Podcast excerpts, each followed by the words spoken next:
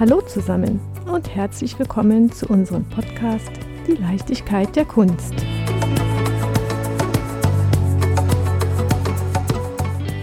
Herzlich willkommen zu unserem Podcast-Special Nummer 2, Hashtag Female Heritage. Und herzlich willkommen, Christina Lemmen. Christina, du bist Kulturwissenschaftlerin und kümmerst dich um den literarischen Nachlass von Waldemar Bonsels in der gleichnamigen Stiftung hier in der Monasensia. Jetzt ist Waldemar nicht gerade ein Frauenname und dank der Biene Maya wird er sicherlich so schnell auch nicht in Vergessenheit geraten. Wie kommt es also, dass wir hier zusammensitzen? Die Frage, die liegt mir ja schon auch auf den Lippen. Erstmal, liebe Christina, schön, dass du da bist. Gewähre uns und unseren Zuhörer und Zuhörerinnen doch einen Einblick hinter deine Kulissen als wunderbare Frau der Vermittlung von Kultur. Vielen Dank für die Einladung. Sehr gerne. Ich bin jetzt seit ungefähr zwei Jahren hier, bin Kulturwissenschaftlerin und habe mich immer mit so einem historischen Schwerpunkt eigentlich beschäftigt, hauptsächlich mit dem 20. Jahrhundert und jetzt halt seit zwei Jahren mit Waldemar Bonsels und seinem Nachlass, der digitalisiert worden ist und jetzt peu à peu online gestellt wird. Wer ist Waldemar Bonsels? Waldemar Bonsels, den kennt man vor allem heute noch wegen einer seiner Figuren, nämlich der Biene Maya. Das kennt ja vermutlich jeder, jedes Kind in Deutschland. Man ähm, hat sofort einen Ohrwurm. Hat sofort einen Ohrwurm, in der Tat.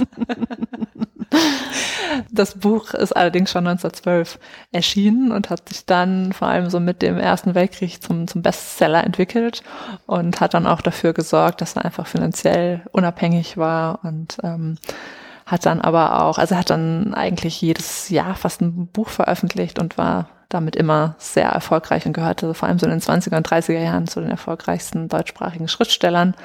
Und dafür ist er heute dann doch tatsächlich etwas wenig bekannt. Wir sitzen hier zusammen, weil wir uns über den Hashtag Female Heritage unterhalten wollen. Jetzt finde ich Waldemar nicht wirklich feminin. Heritage kann ich verstehen, da ja tatsächlich nur dieses eine große Werk so sehr bekannt ist. Warum sitzen wir zum Hashtag Female Heritage zusammen? Über wen werden wir sprechen, wenn es nicht Waldemar ist? Der Waldemar war sehr, sehr gut vernetzt und kannte alle möglichen Leute in, in Kunst und Literatur. Er hatte auch lange Zeit hier in München gelebt und vor allem gibt es sehr, sehr viele Frauen auch in seinem Bekannten- und Freundeskreis, die alle auch aus so einem künstlerischen Bereich kommen. Also ganz viele Künstlerinnen, ganz viele Lyrikerinnen, Schriftstellerinnen und Tänzerinnen sind auch zu finden. War er ein Womanizer? Auf jeden Fall war er ein Womanizer. Spannend. Also zählen äh, sollte man das Ganze, glaube ich, nicht. Also er war unter anderem dreimal verheiratet, hatte aber auch sehr, sehr viele Liebschaften ähm, und Affären so nebenbei und parallel und er muss unglaublich charmant gewesen sein. Ähm, wie bist du auf die Frauen, auf die Liebschaften, wie bist du darauf aufmerksam geworden? Zum Nachlass gehören halt nicht nur seine Manuskripte, sondern auch unglaublich viele Briefe. Insgesamt sind es 10.000 Stück, die er bekommen hat, die er aber auch natürlich verschickt hat. Und da tauchen diese spannenden Frauen halt immer wieder auf. Und ähm, es gibt auch Fotos im Nachlass. Irgendwann stößt man halt unweigerlich auf diese wunderbaren Frauen. Hat er sie irgendwo festgehalten?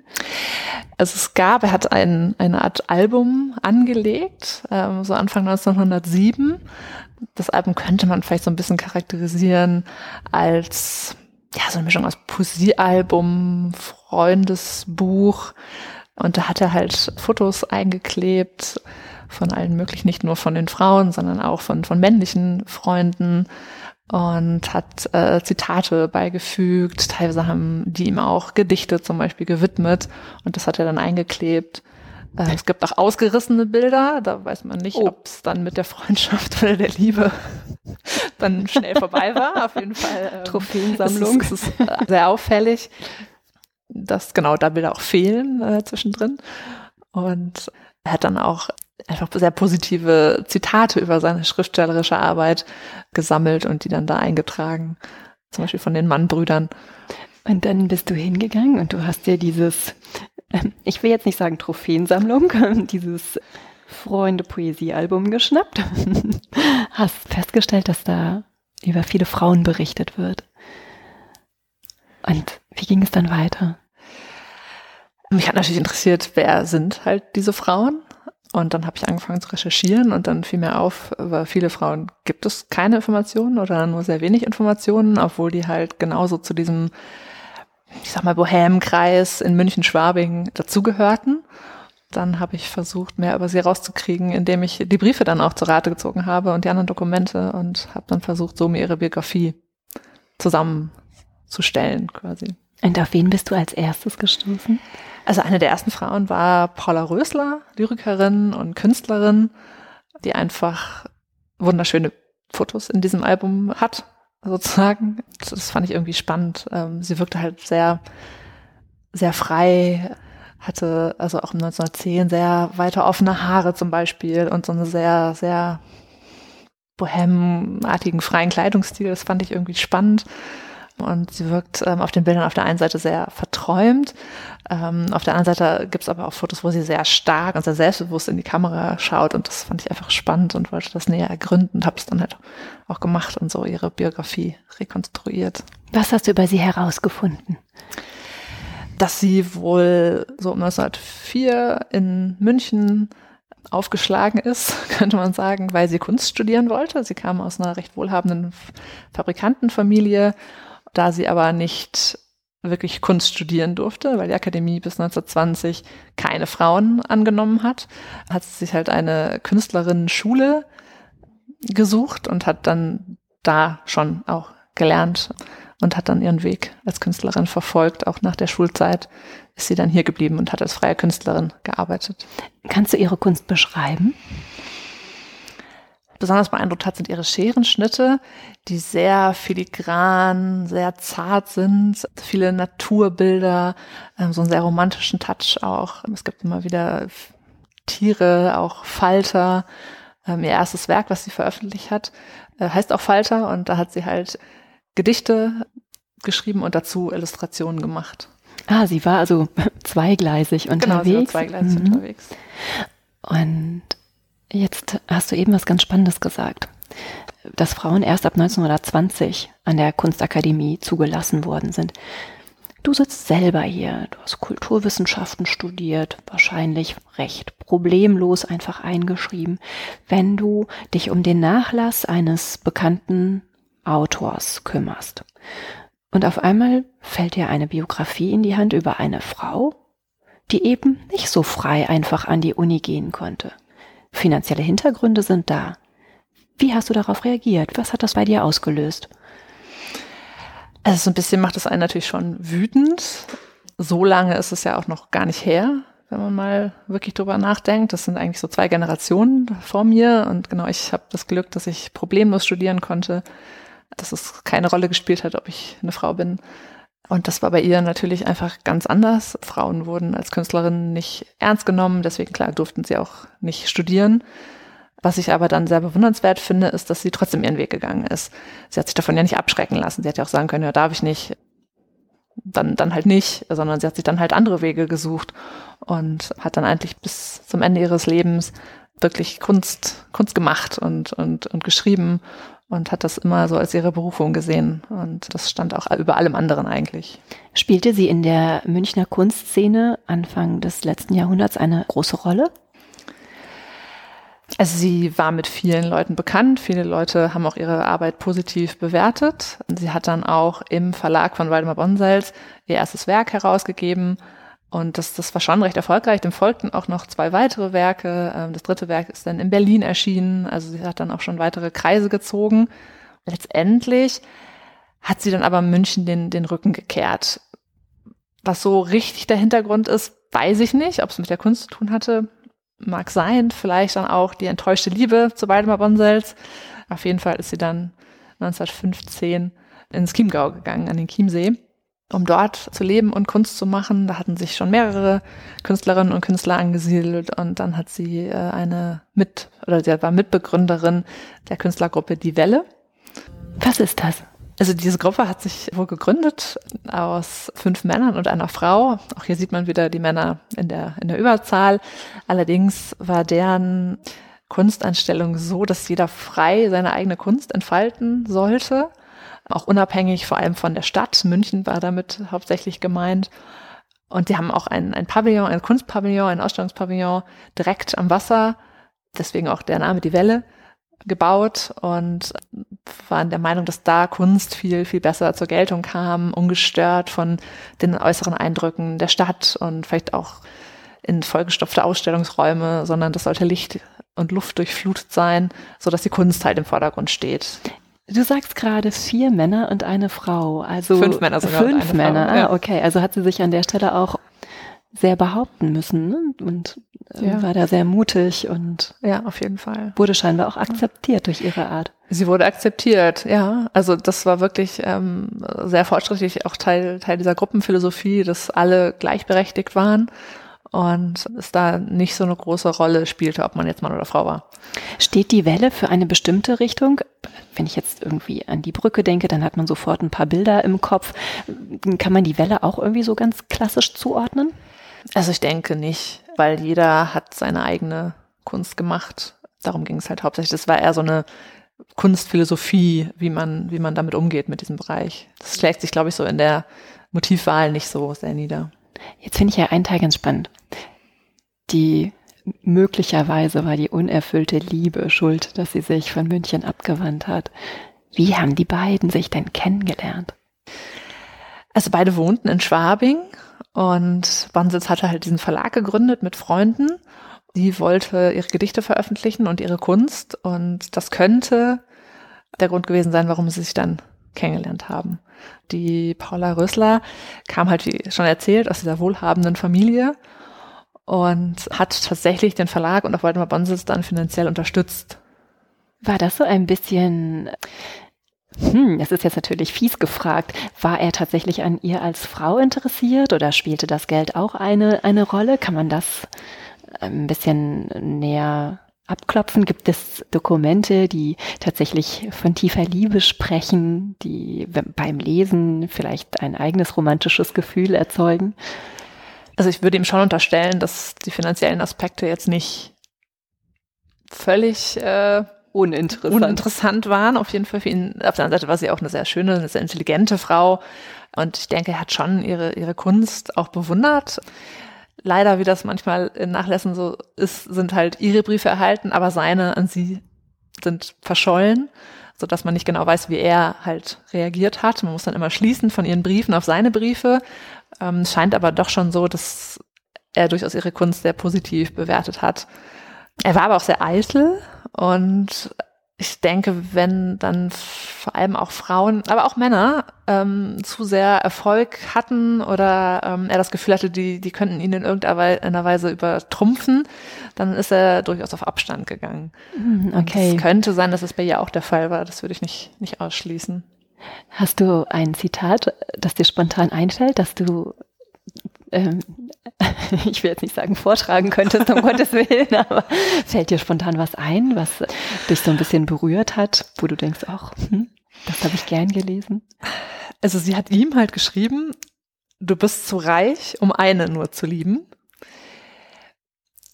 Was natürlich darauf hindeuten könnte, ah, sie weiß, er hat andere Frauen nebenbei. Er war übrigens zu diesem Zeitpunkt auch verheiratet und hatte zwei Kinder ich finde, das, das sagt aber schon sehr viel aus über, über ihre Beziehung. Also sie liebt ihn halt sehr und sie fühlt sich von ihm offensichtlich auch geliebt, akzeptiert aber, dass es da noch andere Frauen gibt. Findest du, das klingt dumm oder großzügig? Beides, man kann es halt in beide Richtungen interpretieren. Also auf der einen Seite kann man natürlich sagen, sie redet sich das schön, er war halt für sie vielleicht so eine sehr gefühlvolle Figur, ein Mann, der so viel Liebe zu geben hat, dass eine Frau dem quasi gar nicht entsprechen kann. Meinst du, es ist so eine Art männliche Muse, etwas Unerreichbares? Ja, das trifft es vielleicht ganz gut. Also sie hat ja auch sehr schmerzvolle Liebesgedichte geschrieben. Ob die jetzt nur auf ihn gemünzt sind, weiß man nicht. Aber er hat auf jeden Fall diese sehnsüchtige Liebe verkörpert das kann man schon so sagen, ja, dass sie durchaus daraus auch äh, Inspiration gezogen hat für ihre Kunst. Sind Ihre Werke so weit öffentlich verfügbar, dass man selber Inspiration daraus ziehen kann, dass man lesen kann? Ich will jetzt nicht sagen, sich verstanden fühlt, aber denkt, wow, schon vor 100 Jahren, vor über 100 Jahren hat eine Frau, die in der Kunst so aktiv war, so sehr geliebt, dass sie diese Konstellation zugelassen hat? Ja, also ich glaube, wenn man ihre Gedichte liest, dann, dann, das kennt jeder. Unerfüllte Liebe, Liebeskummer, ich glaube, da findet man sich auch heute noch, über 100 Jahre später, dann doch auch wieder. Und gibt es eine Art Sammelsurium mit Ihren Werken? Also es gibt ihre Veröffentlichungen, die aber schwer tatsächlich zu bekommen sind, leider. Da muss man dann im Antiquariat suchen und ihre Bilder, ihr Nachlass ist zwar erhalten, allerdings auch nur fragmentarisch. Es ist leider schwierig, äh, was über sie zu finden. Könntet ihr euch vorstellen, dass mit der Arbeit, die ihr jetzt gerade leistet, eine Art Archiv über sie aufgebaut wird, das dann öffentlich zugänglich gemacht wird, dass man äh, vielleicht tatsächlich mal gesammelte Werke von ihr drucken lässt, um mehr über sie zu erfahren? Ist das ein Ziel? Also es wäre auf jeden Fall denkbar und es wäre natürlich toll, äh, wenn sie wieder mehr Aufmerksamkeit bekommen würde. Und Ziel dieser, dieser Online-Stellung des Materials ist ja auch, dass man durchaus wieder solche Geschichten halt aufgreifen kann und sammeln kann und überhaupt wieder Zugang auch halt hat. Äh, und zwar relativ problemlosen Zugang. Jetzt hast du eben erzählt, er war dreimal verheiratet, hatte mehrere Frauen, die er betört hat oder die von ihm betört wurden oder die, die ihn betört haben. Über wen möchten wir noch sprechen? Wer ist dir noch besonders aufgefallen? Welche Frau? Ähm, seine letzte Ehefrau finde ich sehr spannend, die Rosemarie Bachofen, später dann Rosemarie Bonsels, die auch Tänzerin war. Sie passte also sehr gut in, in diese Gruppe von, von Frauen, mit der er sich gerne umgeben hat und die auch die Stiftung gegründet hat und da halt schon eine große Rolle spielt, warum überhaupt Waldemar Bonsels Namen überhaupt noch heute sozusagen im, im Mund ist und überhaupt noch bekannt ist. Über sie gibt es oder gab es aber noch weniger. Und da gibt es tatsächlich alle Informationen über sie und ihr Leben stammen tatsächlich aus dem Nachlass. Was hat sie gemacht? Sie war auch Tänzerin, äh, wie gerade schon erwähnt. Und das war eigentlich auch der Grund, warum sie sich kennengelernt haben. Es gibt einen Bericht von Rosemarie Bonsels, wie sie dann 50 Jahre später nach dem Kennenlernen von diesem Kennenlernen berichtet. Und sie war. Erzähl. Also sie kommt eigentlich aus der Schweiz, aus Basel und war dann aber mit 18 schon nach Dresden gegangen und hat modernen Tanz äh, studiert und hat dort eine Familie kennengelernt, die wiederum ein Haus am Starnberger See hatte, wo sie dann ihre Sommerferien 1930 vermutlich verbracht hat. Und in Ambach am Starnberger See hatte auch Waldemar Bonsels ein Haus die Legende geht so, dass sie tatsächlich, und das wäre auch nicht abwegig, dass sie als Kind schon seine Bücher gelesen hat, Biene Maya gut kannte und dann plötzlich erfahren hat, dass dieser berühmte Schriftsteller halt mehr oder weniger im Haus nebenan sich aufhält. Und sie hatte dann in München eine Schallplatte gekauft und ähm, wollte diese Schallplatte gerne hören und es gab aber keine Möglichkeit, es abzuspielen in dem Haus ihrer Freunde. Und dann hat sie halt ins Nachbarhaus äh, geklopft und dann soll es lieber auf den ersten Blick gewesen sein bei beiden. Genau, es klingt ein bisschen legendenhaft, aber äh, es kann natürlich was dran gewesen sein und sie haben sich definitiv äh, in diesem Sommer kennengelernt. Und sie ist dann wieder zurück nach Dresden gegangen und Waldemar Bonsels war halt häufig auf Lesereise und auf Vortragstournee und ist dann auch nach Dresden gekommen und da haben sie sich dann wieder gesehen und dann ist sie sogar einige Tage mit ihm nach Prag gereist und so entwickelte sich dann die Beziehung zwischen den beiden über die nächsten, ja, 20 Jahre ungefähr. Das ist schon faszinierend, wenn man überlegt, in welchem, in welchem Jahr sie sich kennengelernt haben, der große Altersunterschied. Die beiden waren sicherlich mit, ja, schon stärkeren Vorurteilen beäugt, könnte ich mir vorstellen. Wann haben sie geheiratet? Ganz spät, erst 1950. Ich glaube, Waldemar Bonsitz wollte nach seinen beiden ersten Ehen, die zweite Ehe wurde 1926 geschieden, äh, wollte er sich eigentlich nicht wieder so binden. Rosemarie vielleicht auch nicht. Also sie kam aus einer sehr liberalen Familie und wollte eigentlich auch ihrer Karriere als Tänzerin nachgehen und hat es dann ja auch gemacht. Und dann haben sie tatsächlich erst 1950 geheiratet, als Bonsitz dann schon sehr krank war Und ich denke, er wollte vor allem auch sicherstellen, dass, dass sie das, das Erbe einfach verwalten kann und dass sie sozusagen seinen, seinen Nachlass, sein Werk weiter pflegt. Also hat er, es klingt jetzt irgendwie schräg in der heutigen Zeit, hat er zugelassen, dass sie ihrer Karriere als Tänzerin weiter folgen kann, weiter ausbauen kann und sie auch möglicherweise unterstützt? Genau, er hat sie durchaus auch unterstützt. Er hatte ja Kontakte in alle möglichen Bereiche. Er hat auch viel in Berlin gelebt und kannte da halt sehr viele Leute äh, im Theater, aber auch im Film und hat versucht, ihr Vortanzen zu ermöglichen und, und überhaupt sie, genau, ihre Kontakte sozusagen äh, aufzubauen, die sie dann auch genutzt hat. Eingangs sagtest du, dass Waldemar Bonsels nicht wirklich, oder sagen wir so, er war ein wenig eitel und hat andere Personen gerne als Wettbewerb gesehen. Und sobald der andere etwas erfolgreicher war, hat er sich abgewendet. Warum hat er sie denn unterstützt? Das ist eine gute Frage. Vielleicht ist er im Alter auch ein bisschen weiser geworden. Also immerhin, die beiden hatten Altersunterschied ähm, von 29 Jahren. Er war einfach ein gestandener Schriftsteller, finanziell gut aufgestellt. Ich, er, zu dem Zeitpunkt musste er sich keine Sorgen mehr machen, dass ihm jemand das Wasser reichen kann. Sie war halt einfach so viel jünger und ich glaube auch einfach diese Position hat dann dafür gesorgt, dass er sie gar nicht als, als Konkurrenz gesehen hat, ähm, sondern wirklich auch Freude daran hatte, mit seinem Wissen als Erfahrener in dieser, dieser Welt dann, dann punkten zu können. Das, das geht auch aus den Briefen zwischen den beiden hervor, dass er ihr sehr viele Ratschläge gegeben hat und sie diese Ratschläge von ihm auch eingeholt hat. Das Gefälle vielleicht so groß war, dass da keine, keine Sorge Klingt war. auch ein bisschen väterlich. Ja, so ein bisschen, bisschen schon. Meinst du, dass sie sich gegenseitig auch inspiriert haben? Also, dass sie vielleicht Worte von ihm gelesen hat und dadurch eine Choreografie entwickeln konnte, dass er sie tanzen gesehen hat und sich daraus Worte geformt haben, die er in Gedichte gepackt hat? Dafür habe ich tatsächlich keine Belege irgendwo gefunden. Und auch die Briefe signalisieren eher, dass sie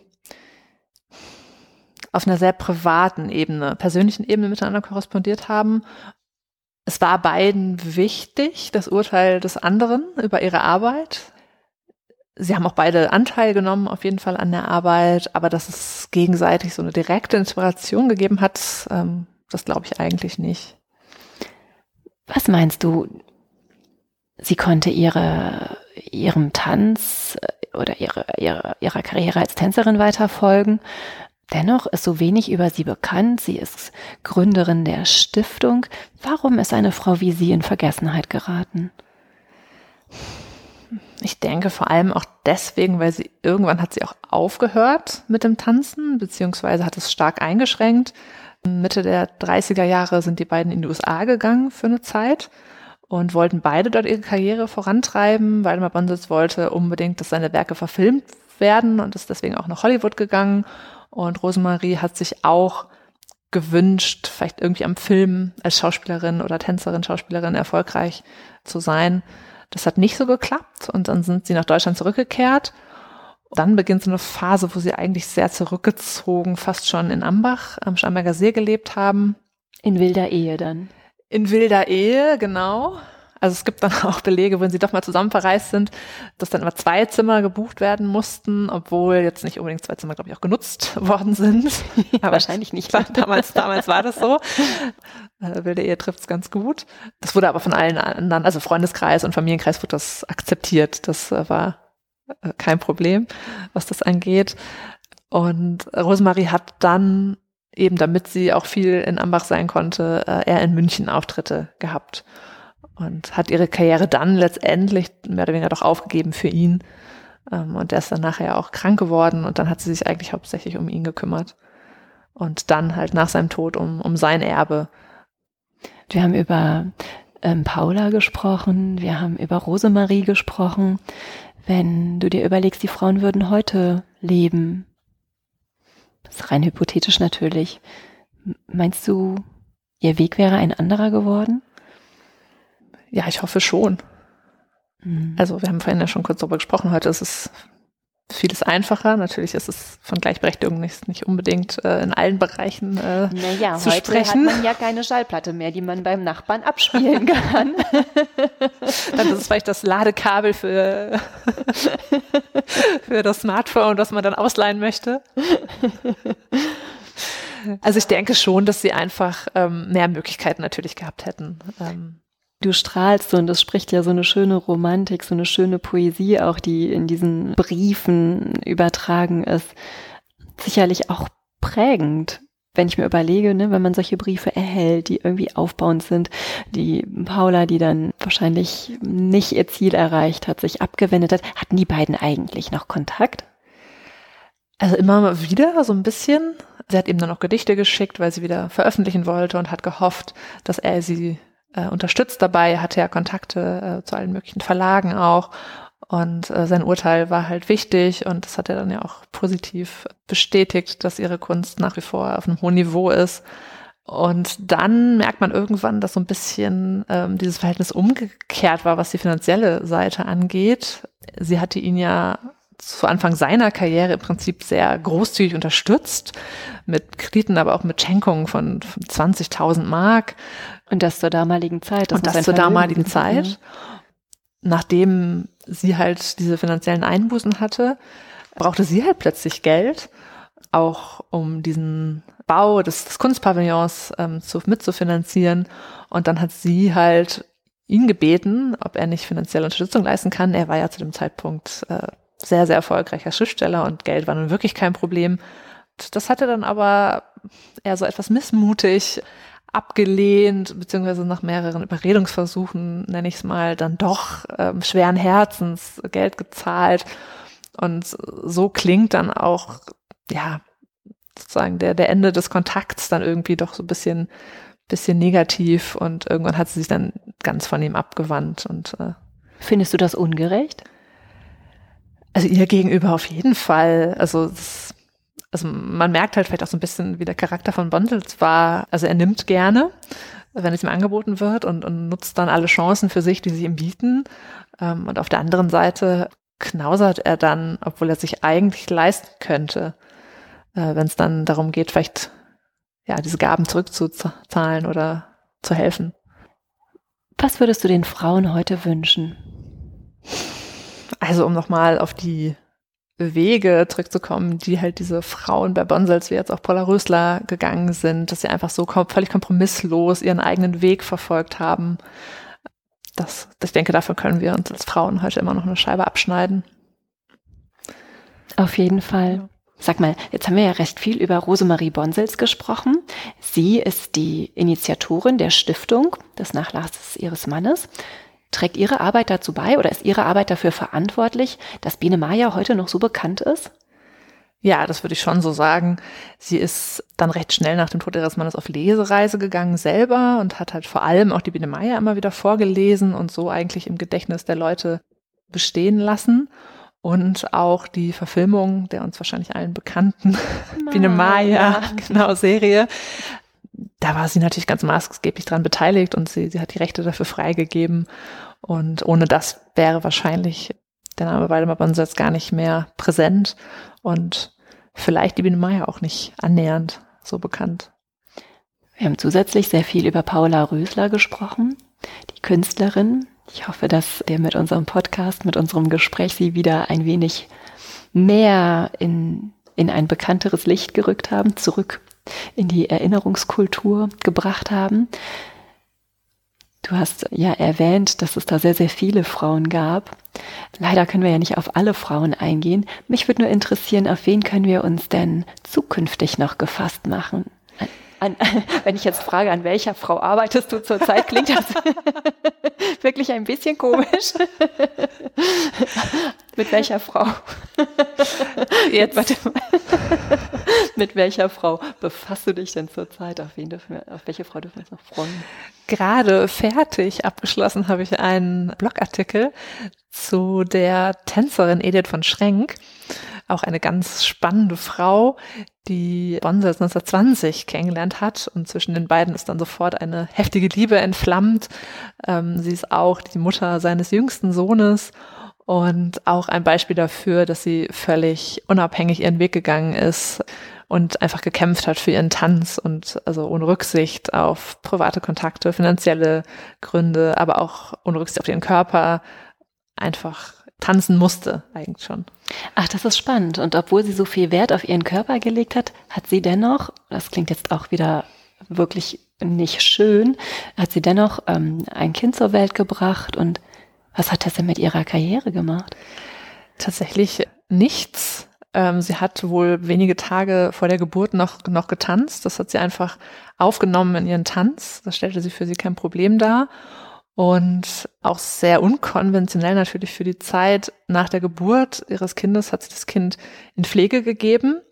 Kurioserweise zu der zweiten Ehefrau von Bonsels.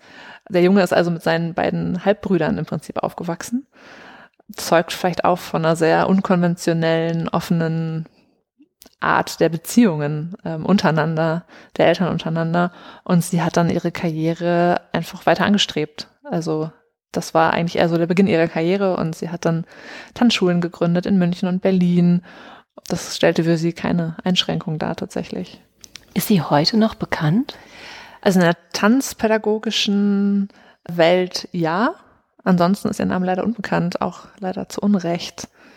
Wenn du jetzt all diese drei Frauen vergleichst, die wir besprochen haben, was eint die Frauen ab, ab also jetzt mal unabhängig von der Beziehung zu Waldemar Bonsels, aber dass sie einfach für die Zeit einen sehr unkonventionellen Lebensweg gewählt haben. Sie haben entweder gar nicht oder sehr spät erst geheiratet und ihr, ihr Schaffen, ihr Werk stand für sie eigentlich immer im Vordergrund und das sind sie mit aller Kraft, haben sie das, diesen Weg gewählt und dann auch weiterverfolgt.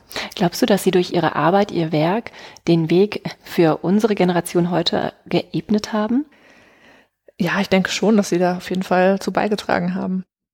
Vielleicht auch, dass, dass zumindest in gewissen Kreisen gewisse gesellschaftliche Informationen dann auch äh, so langsam, aber sicher abgebaut worden sind. Ich danke dir ganz herzlich für diesen Bericht über diese wunderbaren Frauen, über die irgendwie auch revolutionären Frauen, die so viel geleistet haben. Und ich freue mich, dass wir uns getroffen haben und darüber gesprochen haben. Ich mich auch, es war sehr schön. Danke dir.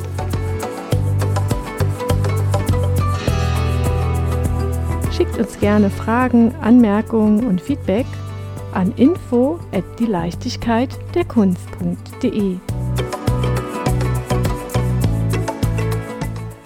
Ihr findet uns auf allen gängigen Podcast-Plattformen. Und wenn ihr mögt, bewertet uns dort auch.